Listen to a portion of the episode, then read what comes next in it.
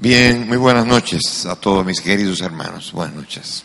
Hoy el Señor, así como en estos últimos dos días nos ha estado hablando, hoy también nos habla. Y hoy el Señor nos está invitando a, a, a un camino que no es, que es ineludible, que no hay otro camino. Es el camino de la santidad a la que todos hemos sido llamados a vivir. Todos hemos sido llamados a vivir en la santidad. Ahora, esto suena también ahora, pero en el Antiguo Testamento, santo era solamente uno. Santo se le consideraba solamente a Dios, el Kadesh, el santo, el único que era capaz de ser puro, completamente puro, alejado de todo lo profano, completamente limpio y puro, era solamente Dios. Por eso hay tantas alusiones a Dios, santo, santo, santo es el Dios de Israel. Y en tantos momentos se le, se le habla, y es el santo, eh, se le, habla a él como el santo de Israel, constantemente. Esto fue una realidad que hacía que todos los demás, todos los demás dijeran, santo es solo Dios. Sin embargo, en el Nuevo Testamento, con la venida de Cristo, la santidad cobró rostro humano. La santidad tomó un rostro humano y su nombre es Jesucristo. La, santidad se encarnó, la pudimos ver, la pudimos palpar. Como dice la primera carta de Juan, ese que hemos contemplado, lo hemos palpado, este que es el santo, el que ha venido de parte de Dios, este ha estado frente a nosotros y lo hemos palpado, lo hemos tocado con nuestras propias manos.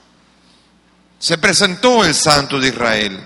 Y ese santo de Israel se presentaba constantemente en manifestaciones en donde la gente se quedaba como sorprendida cuando Jesús, recuerden que en un momento determinado echó un demonio, pero antes de echar los demonios, los demonios le hablaban y decían, sabemos, ¿qué, has venido a hacer con nosotros? Sabemos que tú eres el santo de Israel.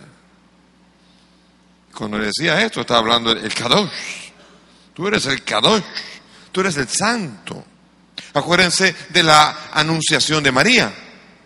María cuando anuncia la venida del Señor a María y le dijo, el hijo que van a nacer de ti será santo, será hijo del Altísimo y será santo, será Kadash.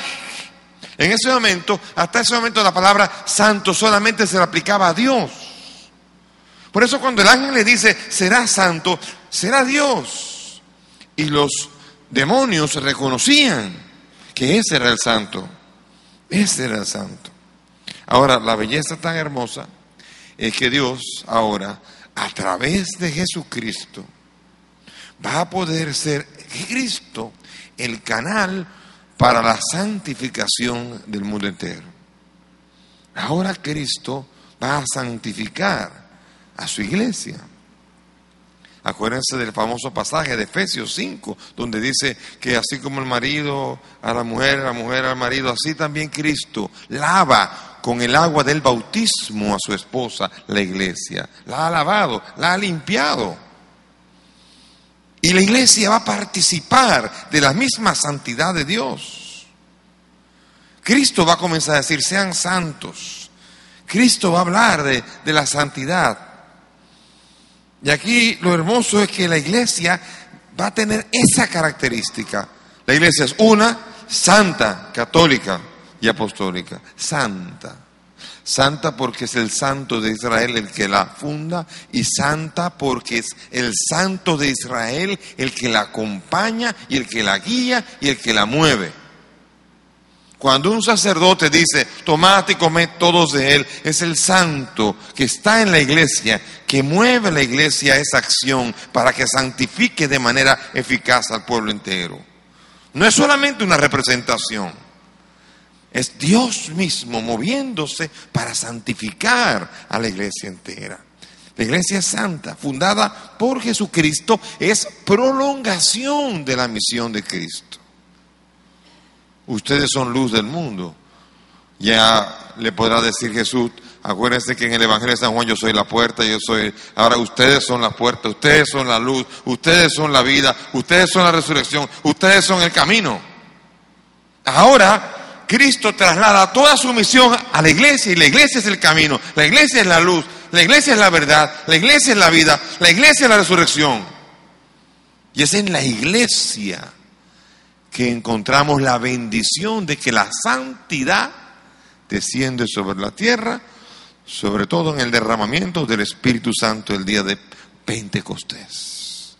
Ese día la iglesia fue santificada y arrancó a poner en obra la acción de Dios sobre toda la tierra. Y después están los santos. Cada persona está llamada a ser santo. La santidad exige ruptura con el pecado. Si, el Kadash significa ser puro, significa alejado de lo profano, significa que el santo es el que tiene que romper con el pecado. La primera realidad que tiene que tener el santo es ruptura con el pecado, cortar con el pecado. Jesús lo habla radicalmente. Si tu ojo te es ocasión de pecado, córtatelo. Porque es mejor entrar tuerto en el cielo que con los dos ojos irte a la gehenna. Y así con el brazo y así con todo. Con la mente, con todo, con el corazón, con todo lo que esté sucio, fuera. Con todo aquello que te es ocasión de pecado. ¿Por qué? Porque hay que romper con el pecado para poder vivir la santidad. Hay que alejarse de todo lo que es lo profano. ¿Qué es profano? Una palabra suena como eh, laica, pero profano tiene varias acepciones. Profano, significa, primero, aquello, lo que, lo que no tiene nada que ver con las relaciones con las cosas sagradas. Profano también es aquel que, que, que es irrespetuoso con las cosas sagradas. Y profano es aquel que desconoce las cosas sagradas, porque hay de todo tipo de niveles. Está la gente que ni sabe, otros que saben y no respetan, y otros que saben y aún así, y a pesar de saber, están ahí. Están en cosas que no corresponden con lo sagrado que es cada ser humano. La santidad se vive en gestos, en momentos en actitudes. Una niña en el Ecuador estaba visitando, estaba viendo cómo una monja estaba haciendo hostias para consagrar, estaba en la fabricación de las hostias para consagrar. Y la niña que estaba allí mirando, veía las hostias y le preguntaba, ¿qué, estaba haciendo? Y este, ella dijo, estoy haciendo las hostias para que van a ser consagradas, ahí va a estar Jesús. Entonces la niña agarró una hostia y le pegó un beso. Y entonces le dijo la monja, pero todavía no tiene que darle ese beso, porque todavía aquí no ha entrado Jesús. Y la respuesta de la niña fue, sí, pero cuando entre Jesús va a encontrar mi beso ahí ya para él. Esos son los gestos de aquel que es capaz de valorar las cosas sagradas y prepararse para ellas. Ojalá nosotros pudiésemos entender esta belleza para entender la llamada que tenemos a la santidad. Dice que nosotros somos santos todos por vocación. Aquí todos, al menos por vocación, son santos. No todos seremos santos de hecho, pero todos somos santos de vocación como lo dice la primera carta a los romanos en capítulo 1, versículo 7, capítulo 1, versículo 4 de Efesios, dice, santos por vocación, elegidos de antemano para ser santos e inmaculados en el amor. Todos aquí hemos sido predestinados para la santidad. Ese es nuestro destino, esa es nuestra misión, ese es el sueño de Dios para con nosotros. Dios quiere esa santidad, por eso dice primera de Tesalonicenses, capítulo 4, versículo 3, dice, porque esa es la voluntad de Dios, de Dios, vuestra propia santificación. O sea que primero es vocación, segundo, Dios lo quiere. Tercero, la santidad nos da fuerza para orar. Dice Santiago capítulo 5 versículo 16 que la oración del justo tiene mucho poder. Tiene mucho poder. Y no solamente esto. Número cuatro dice que las, las oraciones de los santos suben a la presencia del Señor. de una manera muy hermosa en el Apocalipsis, en el capítulo 5, se presenta como el gran altar de Dios en el cielo, el Padre. Una especie de tabernáculo bellísimo. Y en el capítulo 5, versículo 8 dice, aquí, cuando lo tomó, los cuatro vivientes y los veinticuatro ancianos se postraron delante del Cordero y cada uno tenía una cítara y copas de oro llenas de perfumes. Que dice, ¿qué son esos perfumes? Que son las oraciones de los santos que han elevado a Dios. Cada oración de un santo está en una copa de oro en el altar de Dios en el cielo. Usted y yo, qué cosa tan bella. Si somos santos, nuestras oraciones se conservan. No es una oración que simplemente pasó como un mensaje, eh, un correo electrónico que usted borró y se acabó. Se queda ahí. Se queda ahí la oración. Y ahora la más fuerte, más fuerte de todas. Dice el capítulo 12, versículo 14 de la carta a los hebreos. Sin santidad nadie verá al Señor. Voy para este lado. Sin santidad, nadie verá al Señor. Grave. Ya no es solo vocación. Ya no es solo lo que Dios quiere. Ya no es solo la eficacia que tiene la santidad cuando uno ora hacia Dios sino que la carta a los hebreos dice que sin santidad no podremos contemplar el rostro de Dios.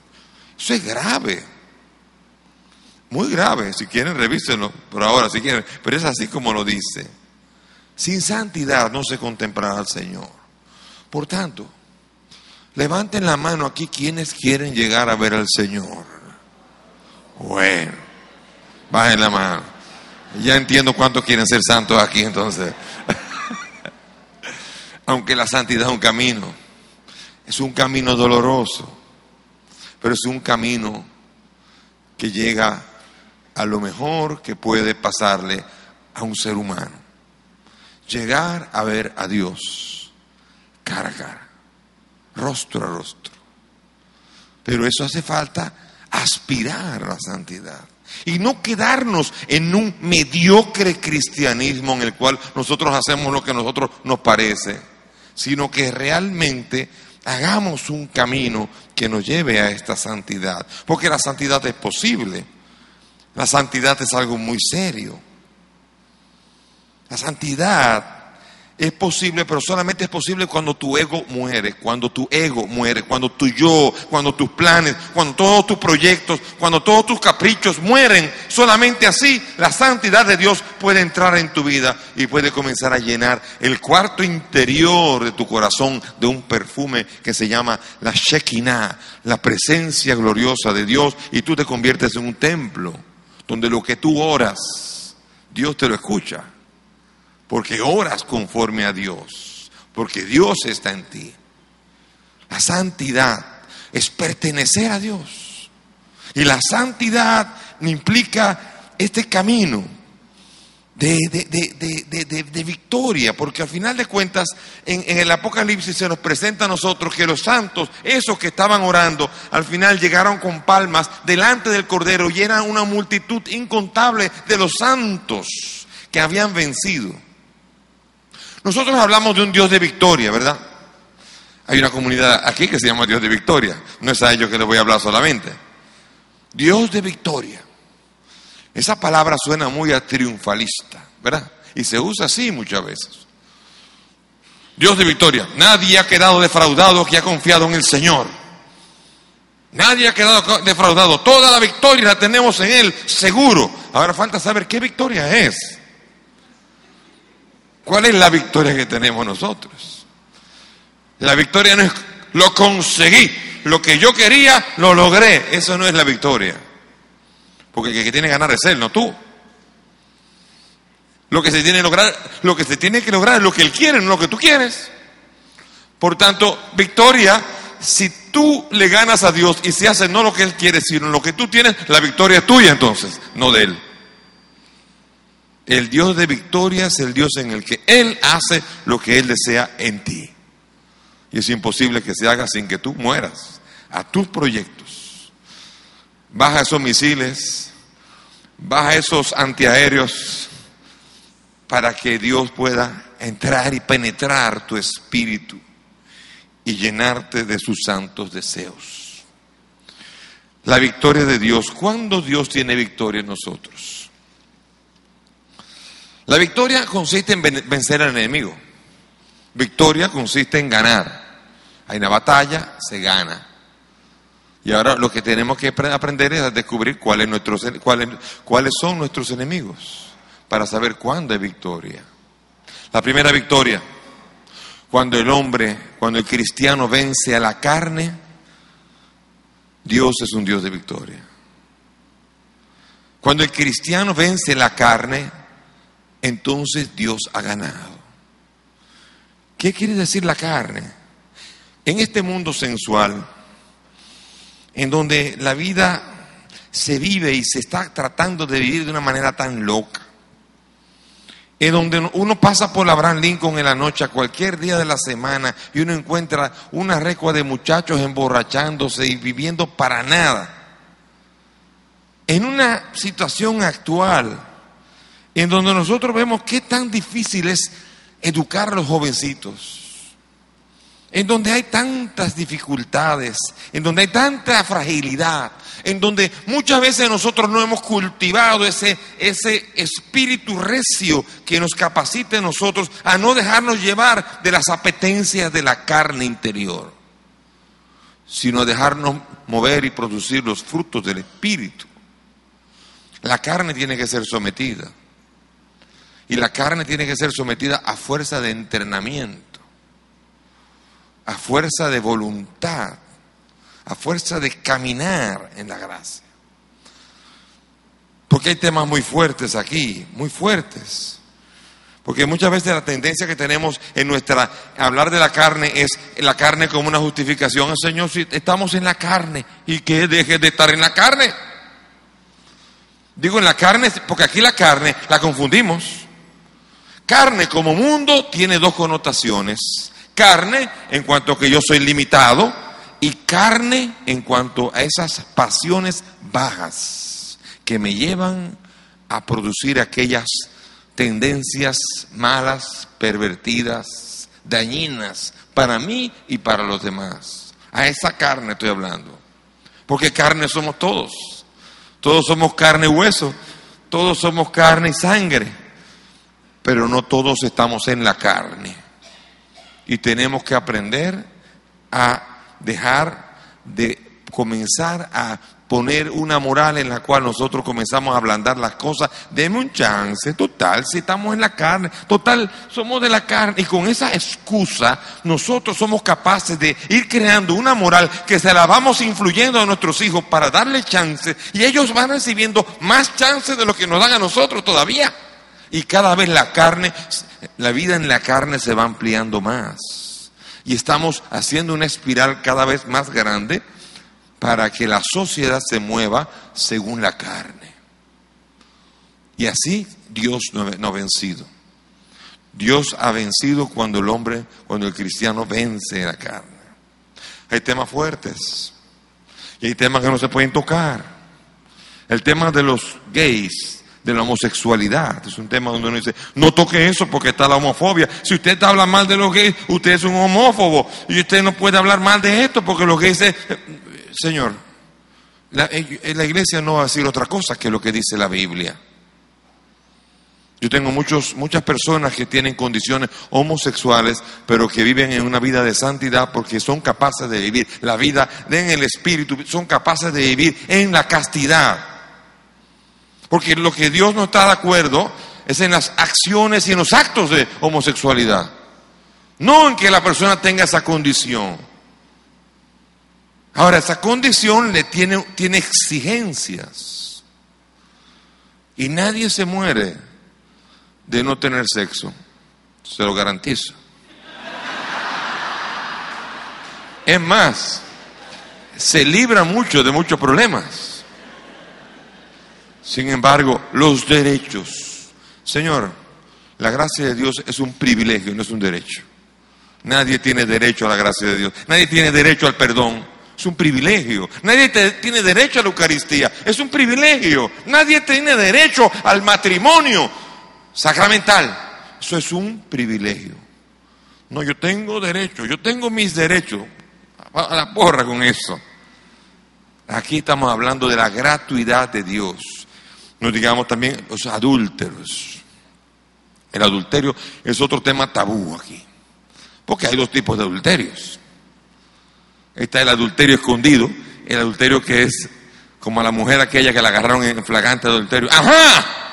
Está casada y la agarraron en medio de en una situación irregular y otra es son los los llamados adúlteros que están en situación de adulterio, pero que tienen que regularizar su condición porque técnicamente están en una condición de adulterio. Y la iglesia no tenemos que arrancar un montón de páginas de la Biblia para poder, para poder decir que el adulterio ahora tenemos que suavizarlo. Yo deseo que cada persona que vive en condición de adulterio pueda ir haciendo un camino de tendencia hacia erradicarlo. Sea el que lo hace por escondido, como el que está todavía legalmente incapacitado y que tiene que, tiene que caminar hacia él con paciencia. Se, se sube el burro a la palma, ¿no? Con paciencia y con calma se, sube el burro en la palma y aquí hay muchos, muchas parejas que regularizaron su, su condición y que ahora le dan gracias al Señor y que están gozando y que yo los conozco y no voy a, ponerme a señalarlo, pero los conozco y me gozo de saber las lágrimas y el gozo cuando pudieron finalmente regularizar su situación. Y no es la iglesia, sino tengo que decirle que es Jesucristo. Porque el que habló de estas cuestiones es Jesucristo. Tenemos que comenzar a arrancar páginas del Evangelio para decir que el adulterio tiene que ser suavizado para que nosotros no lo hablemos así, para que nadie se sienta excluido. Óigame, si estoy en una situación irregular, lo estoy y tengo que caminar hacia una sin hacer drama, con un auténtico deseo y paciencia de ir construyendo lo que yo deseo construir. Tranquilo, no haga drama. Porque tampoco hay que verlo como un drama, pero sí hay que verlo como una condición en la que yo tengo que aprender a verme. Relaciones prematrimoniales. Ay, padre, pero es que después de cinco años de amor, eh, ya tenemos 28 años. Hay cada. No, no he hablado de nadie, puse un ejemplo así, tiré un número así a lo loco. Si alguno habló conmigo de esa edad, lo siento, no fue, como dice, pura coincidencia. Pero es el hecho de que las relaciones prematrimoniales hay que evitarlas absolutamente. Eso es fornicación. Y Dios lo reprueba. Por lo tanto, es importante entender esa realidad y hablar todo como está. Pan, pan y el vino, vino, como son las cosas. No se pueden tener relaciones prematrimoniales, aunque sea el día antes. Total, ya estamos. Mañana nos vamos a casar, pues mañana averigüen qué van a hacer. Pero hoy, en el día de hoy, el día de hoy es el día de la santidad hoy. Y conozco muchos matrimonios que han vivido primero un noviazgo de 8 y 10 años intactos. Nadie se muere por esto. Ahora hay que aprender a, liberar, a superar la obsesión, porque señores, hay parejas que nada más están pensando, hay un problema que entra en una dinámica que nada más es eso, nada más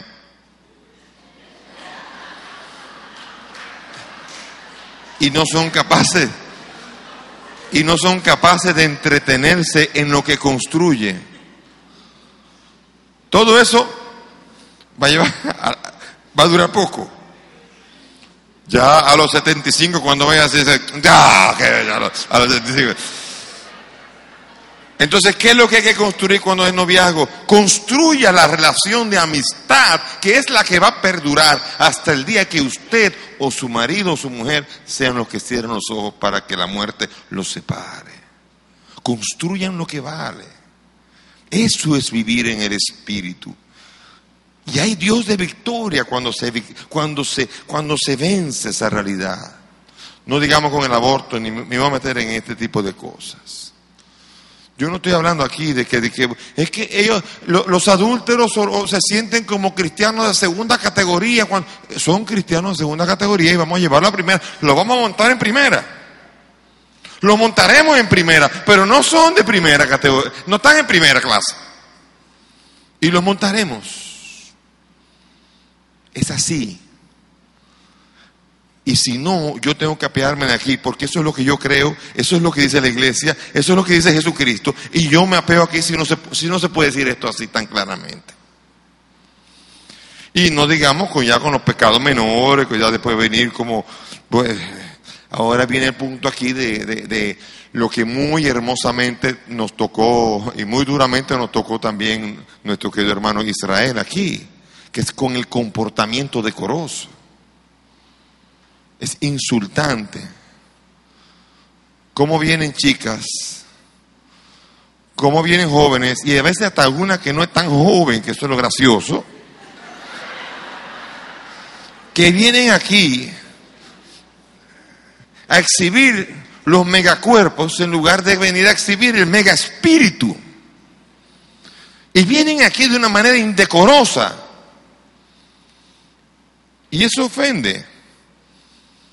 Nadie me puede decir que una persona que se viste de la manera como muchas personas vienen aquí, no están buscando gustar, no hay exhibicionismo y no hay una falta seria.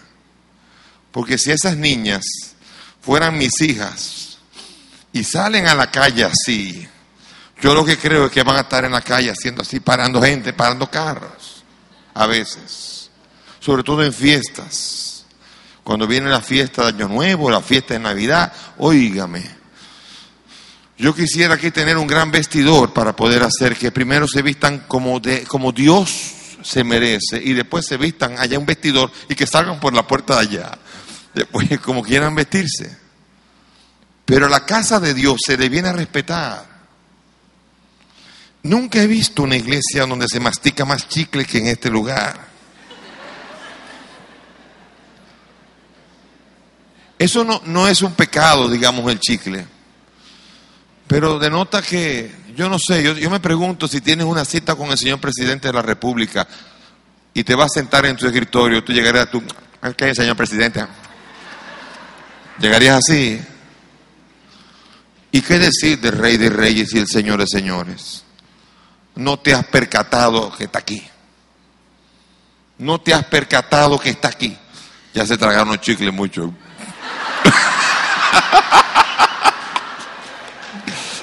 ya, ya lo escucho los chicles.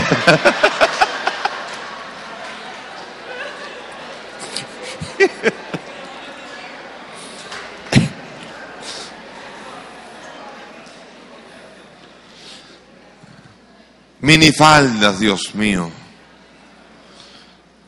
Cada escote Suerte que los hombres que se sentan feos con escote, menos mal que no. Pero no, tenemos ojos, dijo el padre Israel. Y más que eso, es Dios el que ve la actitud. Yo creo que al que más entristece es a Dios. Que nosotros seamos capaces de venir aquí a tratar de seducir a Dios con un cuerpo que Él creó y no somos y no nos atrevemos a quererlo seducir con las verdaderas virtudes que son las que hacen que Dios se enamore de nosotros y pueda decir como de Jesucristo, este es mi hijo, esta es mi hija en quien yo tengo mi complacencia. Yo creo que Dios dice muchas veces, esta es mi hija en que, espera ese momento, tápela, tápela un poco a mi hija tan, tan predilecta. Otra realidad que he visto aquí también son, son faltas, son seriedad de problemas de la carne. ¿Cuántos garabatos en esos asientos? Yo me siento avergonzado cuando salgo después de que está vacío esto, porque ahora está lleno de gente. Pero yo nunca había visto padres que permitieran en sus casas garabatear, destruir los bancos como están maltratados estos bancos. Y esta es la casa de Dios. Aquí cada banco es para sentarse, para que cada persona escuche la palabra y, reciba la Eucaristía. Es un lugar santo. Y los santos se comportan santamente en la casa de Dios y enseñan a sus hijos a vivir y a comportarse santamente. Yo entiendo, a mí no me molesta cuando él grita, grita, porque pobre muchacho, cualquier niño puede tener un ataque de llanto. Pero no es así cuando usted deja que el niño garabate el banco entero, aquí hay un problema grave. Y no es el niño, es el padre o es la madre. Y aquí tenemos que pedir al Señor, ¿en dónde se demuestra lo que es importante para el Señor? La Eucaristía. Para vencer la carne, la Eucaristía. Para tener victoria, la Eucaristía. Un obispo estaba celebrando en España la misa en su pueblo, había estado una semana, un mes de vacaciones, y había una nevada, nevaba mucho, y le decía a la mamá, mamá, no vengas, por favor, está lleno de nieve, te vas a caer, está con hielo, no vayas, tú ya tienes más de 65 años, el precepto de la iglesia te permite que no vengas, no vengas a misa, por favor, una vez. A la semana siguiente todavía con hielo, con nieve, todo. Mamá, no vengas a la misa que está lleno de nieve. El precepto te permite no ir, así que no vengas. Una, dos, tres semanas. A la, cuatro, a la cuarta semana, cuando su hijo le dijo al mío, mamá, no vengas aquí. Mira, mi niño, te vas a callar la boca y parece que va a ser tu madre la que te va a tener que enseñar. Si tú de verdad supieras lo que es la Eucaristía, no me volverías a decir esto más. Porque la Eucaristía lo vale todo. Y así es como tenemos que tomar en, importancia el camino a la Eucaristía. Unos están más lejos que otros del acceso a la Eucaristía, pero la Eucaristía es la montaña santa desde donde nosotros podemos tener la auténtica victoria cuando desarrollamos la virtud de la templanza, de la fortaleza y de la continencia. Segunda manera de tener la victoria. Dios de victoria. Dios es victoria cuando el hombre es capaz de vencer el mundo.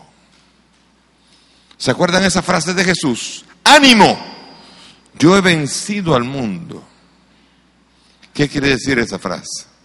Ánimo, yo he vencido al mundo significa que el mundo tiene sus valores.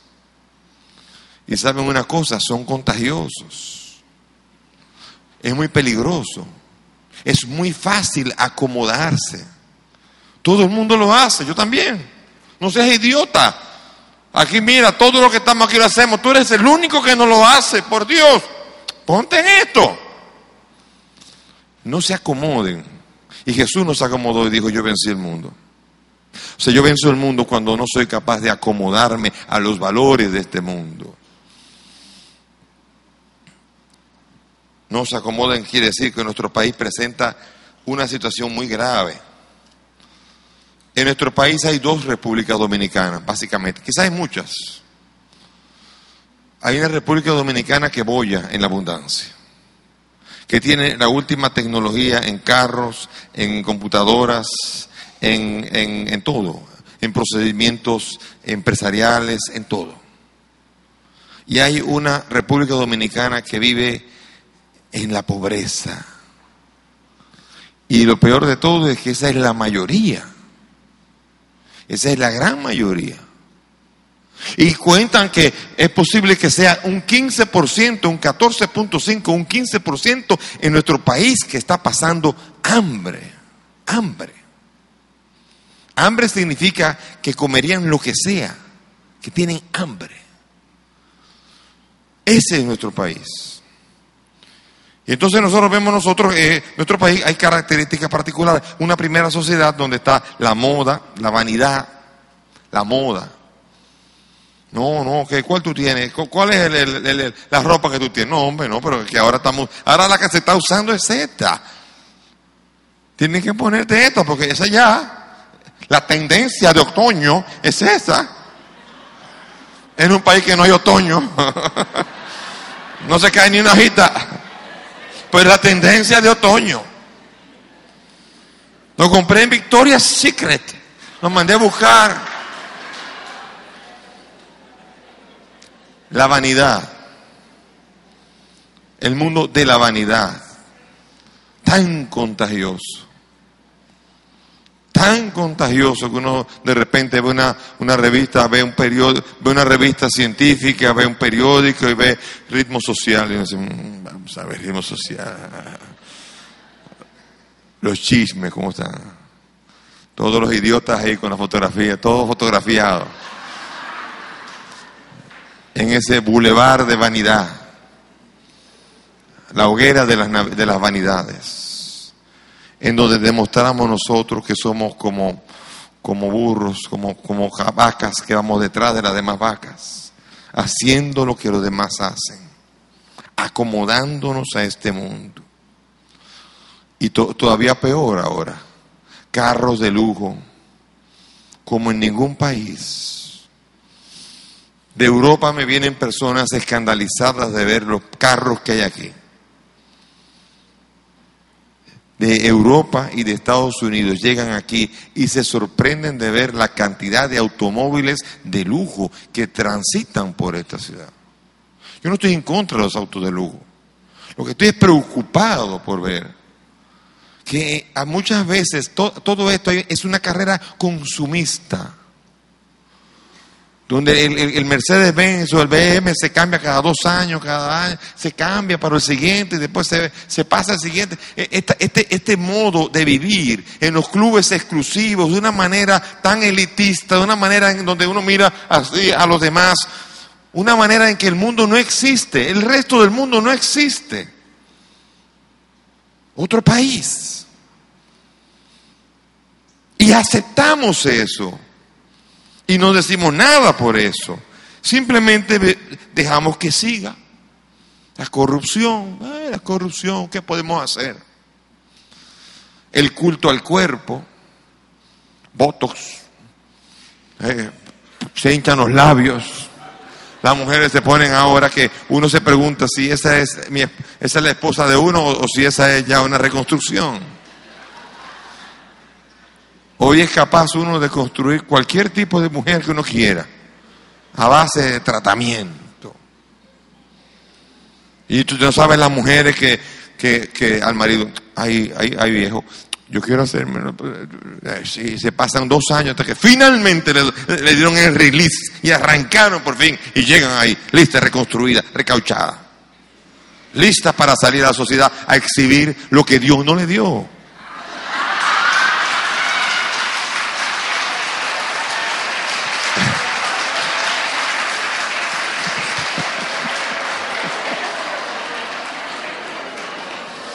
Eso es ajeno, eso no fue suyo.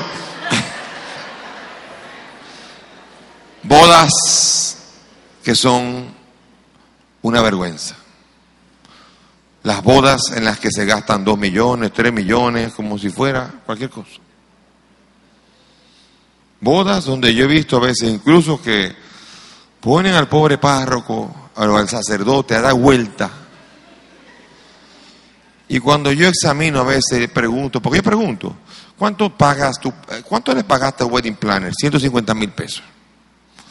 Y al fotógrafo, 80 mil. Y al que te- eh, dólares, no sé. Van sumando, van sumando, uno sueltan y cuando dijeron, ¿y, y cuánto pagaste en la iglesia? Ay, ahí me pidieron 12 mil pesos. ¿Usted se imagina lo que es eso? 12 mil pesos. Esos curas se creen que son, que quieren vivir bien.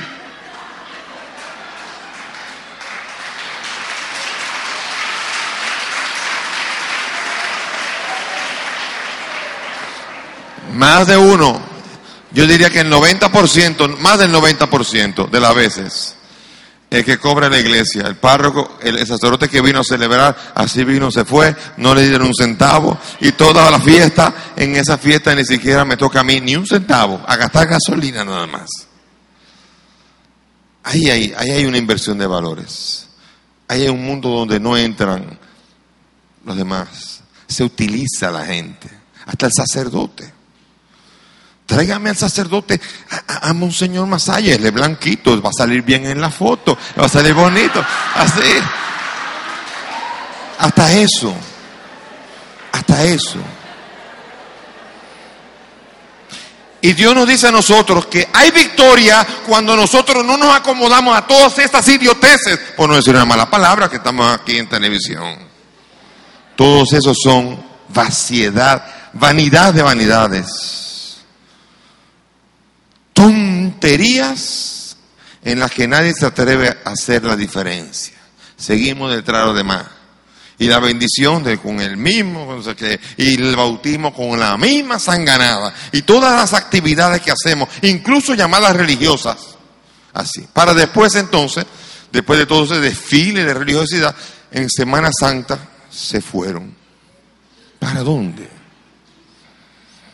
Se fueron a esquiar, a ver, porque todavía quedó un chin de nieve. O algunos se fueron para quién sabe dónde, a Bora a, Bora Bora, a cualquier sitio a cualquier sitio, como si quisieran no estar cuando Cristo resucite.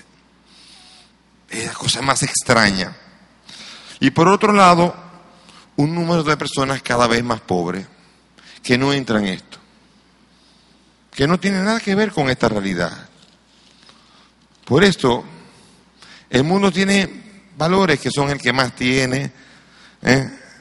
la que mejor cuerpo tiene, esa consigue el hijo de un millonario, aunque sea un ladronazo o un corrupto, no importa, pero tiene cuarto. La prepotencia de la gente. Ustedes no se imaginan lo que sufren aquí. Yo, yo he cambiado secretaria no sé cuántas veces. Y una gran parte de esto viene porque una gran gente de la que se quiere casar o que quiere un servicio ha atropellado, viene atropellando a la secretaria. Ya puse un hombre, puse a Caquelo para que entonces ya un hombre. y ya nadie se mete con él. La prepotencia, porque cuando es para exigir, sí. Cuando es para exigir, sí. ¿Por qué la iglesia pone tantas dificultades? ¿Por qué? Cuánta prepotencia y no sabemos dedicarle a Dios lo que le toca. En Valencia, en el 1982, Juan Pablo II visitó una vez Valencia y, cuando la visitó tuvo un encuentro con cuatro mil ancianos. Un encuentro con ancianos. Uno de los ancianos fue y compró unos zapatos de primera. Le costaron todo el ahorro que hacía de un año entero. Se lo compró en los zapatos. Y cuando le preguntaron, él dijo, es que al Papa no se le puede recibir en zapatillas. Al Papa no se le puede recibir en zapatillas. Y si eso es al Papa, ¿qué con Dios? No digo zapatillas, vestiduras de santidad. ¿Qué tan preparado estás para la visita de Dios? Para que Dios no pase de largo en tu vida. Para que Dios pueda tener victoria. Y hacen falta aquí las virtudes de la sencillez, la sobriedad, el criterio propio para no dejarse mover por la moda. Qué cosa tan hermosa cuando llego personas que no siguen la moda, simplemente tienen un criterio propio. Me encanta. No se acomoden a los valores a de este mundo. Cuando ocurre esto, cuando hay un cristiano que no se acomoda a los valores de este mundo, Cristo ha vencido. Si se acomoda, Cristo está perdiendo. Es dramático esto. Por eso dejemos el Dios de victoria. Aleluya. Tenemos victoria en Cristo Jesús. No tenemos victoria en Cristo Jesús hasta que Cristo no tenga todo nuestro ser y no sea el Señor de nuestra vida. Eso es la única manera en que Cristo tiene victoria. Cristo no tiene victoria cuando tenga un palo y comienza a darle a, todos los musulmanes y a mate, mate a todos. Eso no es victoria. Eso es asesinato. O cuando Dios sea capaz de imponer realidades cuando la victoria de Cristo solamente se realiza en el corazón del cristiano. Cuando Él es el que decide, cuando Él es el que manda, cuando Él es el que toma decisiones, es entonces cuando Dios es un Dios de victoria. Y tercero, cuando el cristiano vence a Satanás, Dios es un Dios de victoria. Satanás, sí. Las tentaciones, ayer tan bellamente explicadas, las tentaciones, Satanás nunca dice la verdad.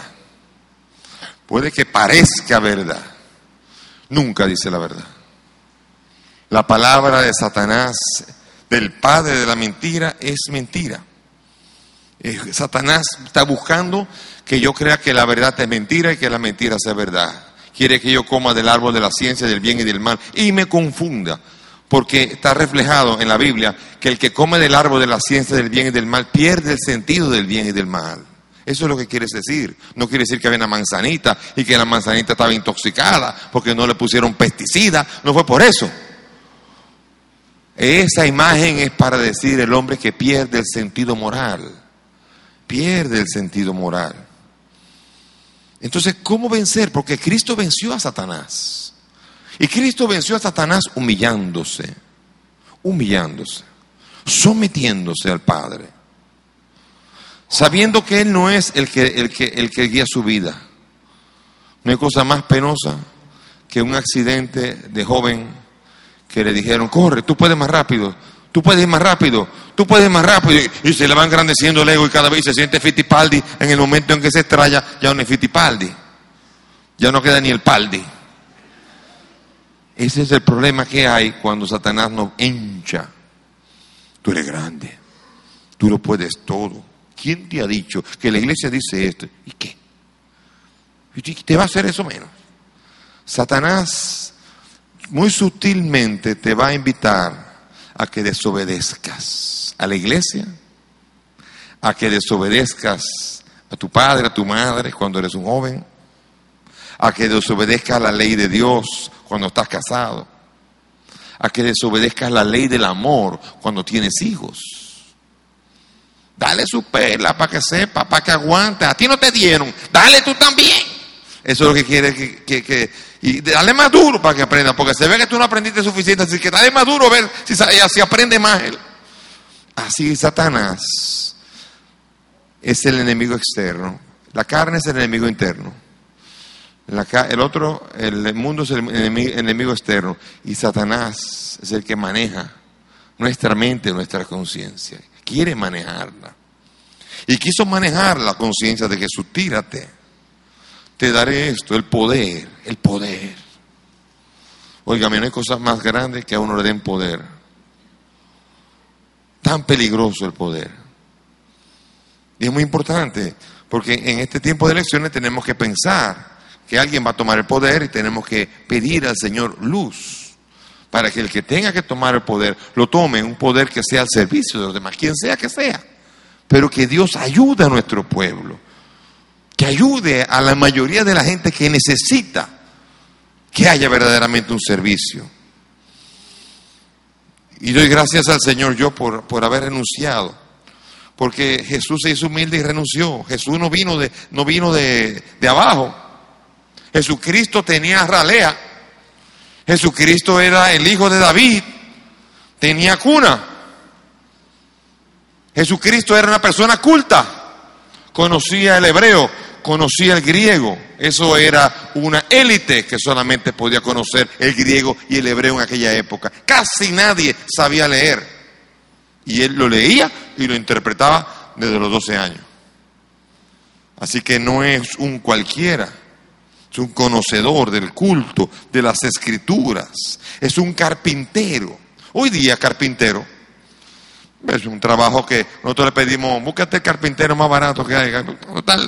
lo que hay que buscar es la madera buena y después que, el carpintero en aquella época era una persona honorable y ganaba dinero. Era una posición. El hijo del carpintero no era el hijo del carpintero era el hijo del carpintero. Había uno en el pueblo.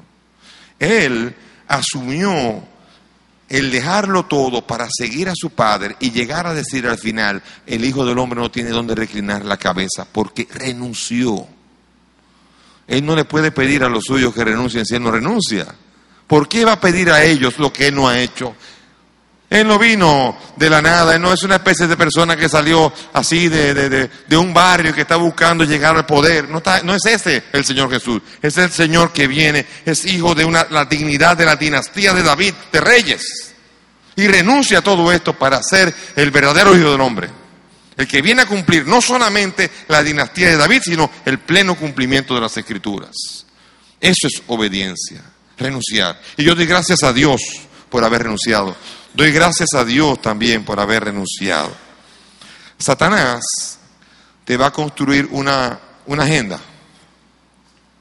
Le voy a hacer una, agenda que normalmente le va a poner Satanás a muchos de los hombres, de los que van a hacer el Via Crucis el 17. No hay otra cosa más importante que trabajar. Así cualquier excusa para escapar tiene chance. En casa se duerme o se ve el juego de pelota o el juego de fútbol, sudoku, pero no se embroma con nada. No hay tiempo para la esposa. Déjate de eso. A los niños, que bregue la mamá, que para eso lo parió. Y mucho menos para los problemas de la casa. La agenda de Satanás, de un hombre que se deja guiar por los valores de Satanás, es peligrosa. Por eso, la virtud con la que hay victoria en Cristo es la virtud de la humildad para vencer a Satanás. Satanás puede más que nosotros, pero no más que Dios, el que vive en nosotros. Por tanto, solamente se puede tener victoria ante Satanás cuando aquel que le dijo no a Satanás habita en nosotros y el espíritu del Hijo que habita en nosotros nos ayuda también a nosotros a decirle no. No solo de pan vive el hombre. No, no me tiraré. Solo al Señor Dios tú adorarás. Todas las respuestas de Jesús son humildes. A Dios le gusta el cambio. Hay una frase que ustedes han oído mucho y a mí me asusta en muchos retiros. Ustedes no han oído muchas veces. Dios te quiere. No importa lo que tú hayas hecho. No importa lo que tú estés haciendo. Dios te ama. ¿Han oído eso alguna vez? Si eso es así, ¿qué estamos haciendo aquí? Si Dios nos ama a todos sin importar nada, ¿qué estamos haciendo aquí? ¿A qué vinimos aquí? Parece que sabemos que no basta con que Dios nos ame porque no importa lo que hagamos. Parece que hace falta algo más. Aquí hay una pregunta difícil. No importa lo que Dios, eh, lo que tú hagas. Ajá. No me digas que, que a Dios le gusta cómo yo actúo. Porque Dios me quiere como soy. Es una frase que escuché hace unos días. Dios me quiere como soy. ¿Eso, es, real, ¿Eso es real, sí o no? ¿Qué, ¿Qué ustedes creen? La respuesta es no.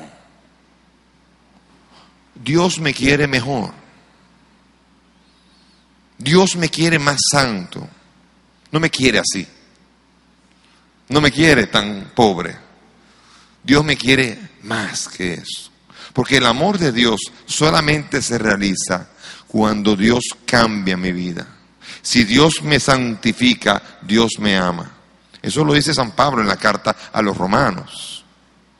Dios no solamente uno que dice allá arriba, ay pobre humanidad, ay cuánto está pecando, ay mi corazoncito cuánto le duele, pobrecito, yo tengo un amor por ellos. No es así.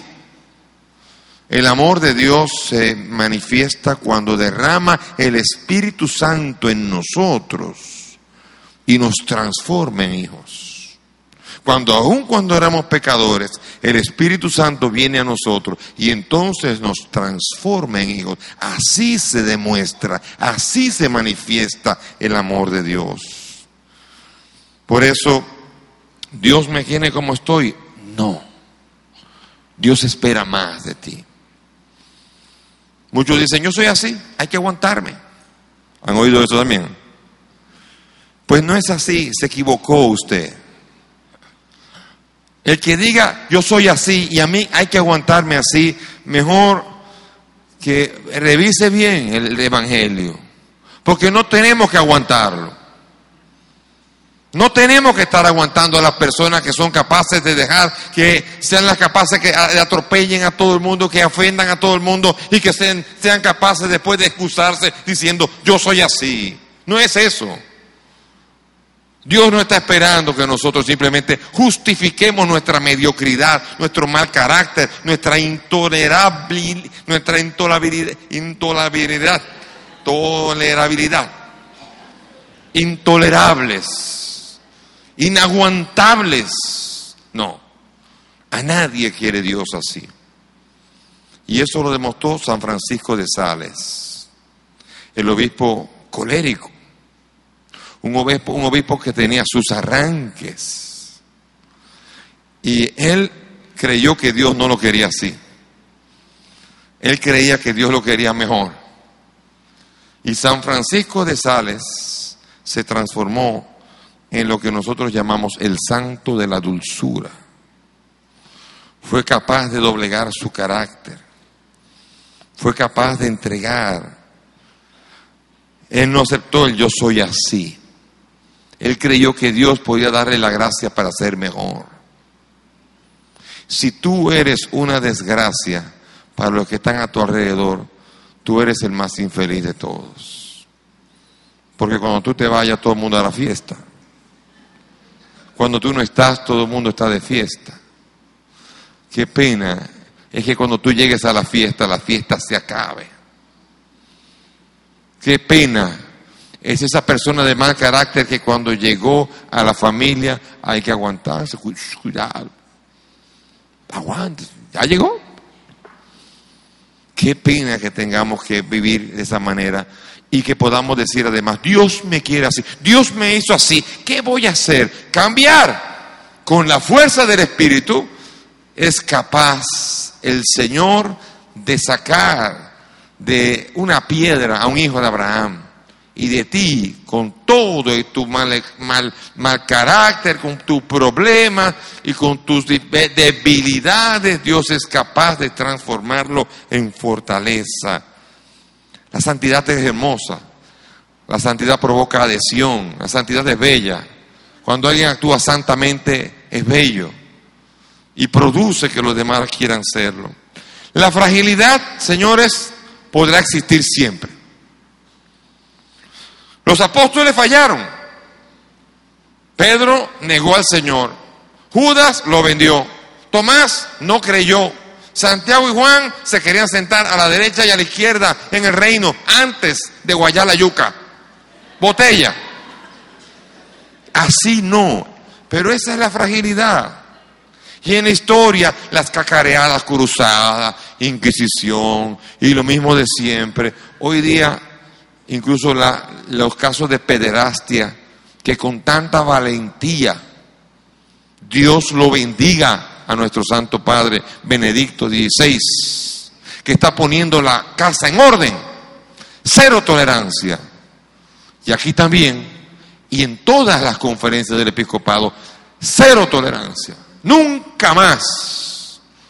Obispo que calle eso al juez, sacerdote que sea un abusador al juez, entregarlo a la justicia, porque es un criminal. Son historias, la fragilidad. Sin embargo, a pesar de esto que les digo, la santidad, oigan bien lo que voy a decir, la santidad es una de las características más notorias de la iglesia. Y aún sus puntos oscuros son incapaces de opacar el esplendoroso brillo de millones de católicos viviendo y actuando en santidad a través de la historia. eso en la historia son tres puntitos negros, como un sol que tiene unas cuantas manchitas, pero no lo puedes mirar por el resplandor que tiene. Tendrá manchas el sol, ciertamente. La iglesia tiene manchas también. Los apóstoles tienen manchas también. Usted tiene manchas también. Yo lo que deseo, yo lo que de veras deseo es que tú también, como la iglesia, a pesar de que tus puntitos negros, que hay alguno, que el esplendor de lo que tú vives sea incapaz de opacar esos puntos negros. Porque hay gente, señores, que tiene un chin de esplendor y la mayoría son puntos negros. Y Dios nos llama a la santidad y a participar de la santidad de la iglesia. Hay muchos santos en las casas. Muchos, muchos, muchos, muchos, mucha gente de servicio de ustedes.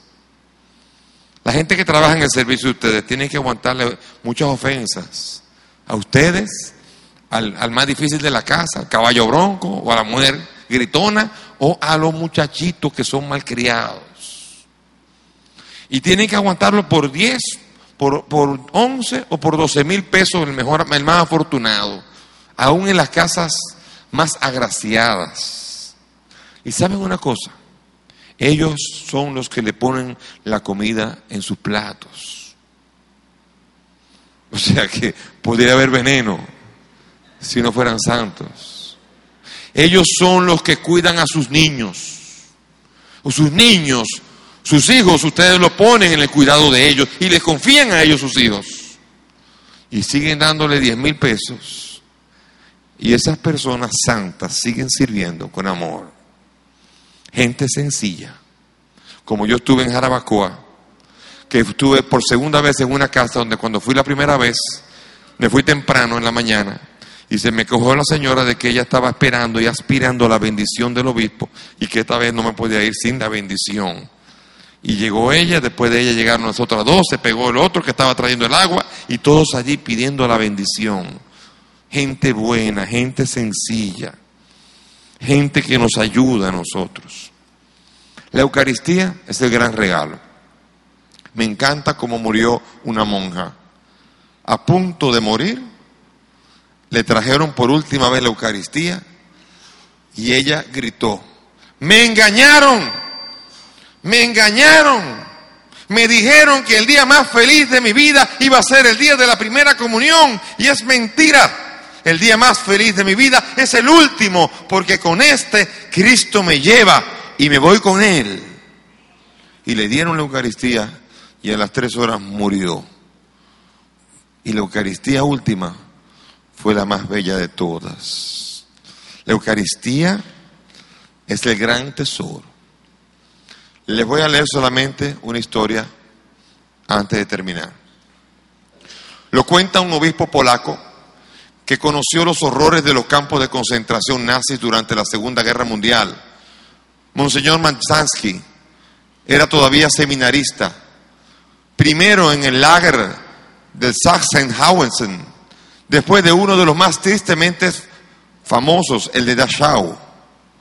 Karl Leisner, diácono alemán, enfermo de tuberculosis, ya lo estaba cuando fue arrestado. Se encontraba en fase crítica a finales de 1944. El obispo de la diócesis francesa de Clermont-Ferrand, Gabriel Piget, también prisionero en el campo, tras haber obtenido secretamente los permisos oportunos, administró el presbiterado a aquel hombre que estaba por morir. El nuevo sacerdote se levantó débilmente, celebró su primera y su última misa en el día de San Esteban, 26 de diciembre de 1944. Monseñor Mazansky lo recuerda atlético, tenaz, devoto. También dice de él, era la viva imagen de las palabras de Cristo. Trabaja conmigo como buen soldado de Cristo Jesús. Con cuánta emoción se preparó y celebró aquella única misa de su vida que venía a ser como la síntesis de todo su amor al sacerdocio y a Cristo sacerdote. Qué mejor preparación para ir al encuentro del Señor. Amemos a los sacerdotes. Bendigamos a los sacerdotes. Démosles apoyo a los sacerdotes, porque sin sacerdotes no tenemos lo que va a venir ahora aquí a visitarnos. La Eucaristía. Yo soy el pan de vida. Yo soy el pan vivo bajado del cielo y el pan que yo les daré es mi propia carne, carne para la vida del mundo. Por eso ahora vamos con mucho respeto, con mucha devoción a terminar esta tercera noche recibiendo a la mejor visita al más digno visitante que podría venir a esta y hasta aquí entre nosotros. Es Jesús Eucaristía. Vamos a disponernos a darle la bienvenida, a pasar unos diez minutos adorándolo con todo el corazón, como si fuera la primera y la última, a entregarle toda nuestra vida para que Él sea el Dios de victoria en nosotros. Demos gracias al Señor por este admirable sacramento que es el sacramento de vida eterna.